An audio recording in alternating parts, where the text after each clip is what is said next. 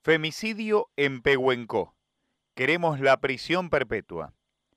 El 27 de marzo del 2022, en una vivienda de la localidad de Pehuenco, Verónica del Cero recibió una serie de heridas de arma blanca que le costaron la vida. Una de sus hijas fue testigo del ataque a manos de su pareja, quien poco después fue detenido por la policía. A casi dos años del hecho, sus familiares reclaman justicia y una sanción severa para José Hugo Alende. El próximo miércoles se conocerá la decisión del Tribunal Criminal número 2, integrado por los jueces Mercedes Rico, Claudia Fortunati y Eugenio Casas. Queremos la prisión perpetua, que es lo que se merece, afirma Natalia, hermana de la víctima. El pedido es similar al realizado por el fiscal Jorge Viego, a cargo de la UFIG número 5 durante los alegatos del juicio oral que se desarrolló en los últimos días. El representante del Ministerio Público imputó al procesado del delito de homicidio agravado por el vínculo y por ser cometido por un hombre en contra de una mujer, mediando violencia de género. La defensora oficial Julieta Stordeur no cuestionó la autoría de Allende, aunque solicitó que se le aplique una pena temporal considerando que la sanción reclamada por la acusación resulta inconstitucional. Estábamos un poco nerviosos de lo que iba a pasar, pero al mismo tiempo esperábamos este momento.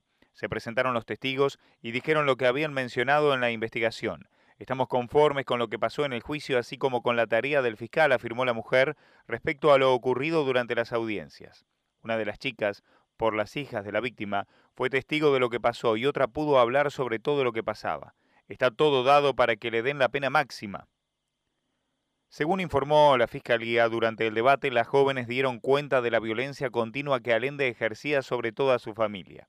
Detallaron que los trataba como si no fueran personas y que el día que sucedió el crimen el hombre anunció de manera verbal lo que iba a hacer.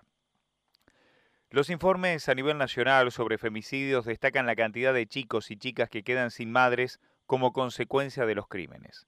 Verónica era la mamá de cinco hijos que hoy tienen 34, 28, 26, 15 y 14 años, quienes afortunadamente cuentan con una familia que los respalda y ayuda. Por suerte, están contenidos, viven con el abuelo materno, yo soy la única hermana de ella y siempre estamos pendientes. Los más chicos quedaron solos en una edad complicada como la adolescencia, aunque por suerte están estudiando y tienen la contención necesaria. Natalia también destacó que cualquier pena no alcanza a remediar lo sucedido.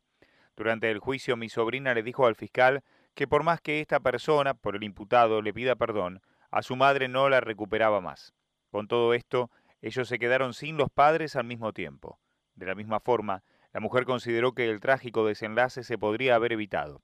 Ella había realizado como 14 denuncias, pero esto se podría haber evitado si actuaban como deberían haberlo hecho en ese momento. Si lo hubiesen metido preso o tomado alguna otra medida, esto no hubiera pasado.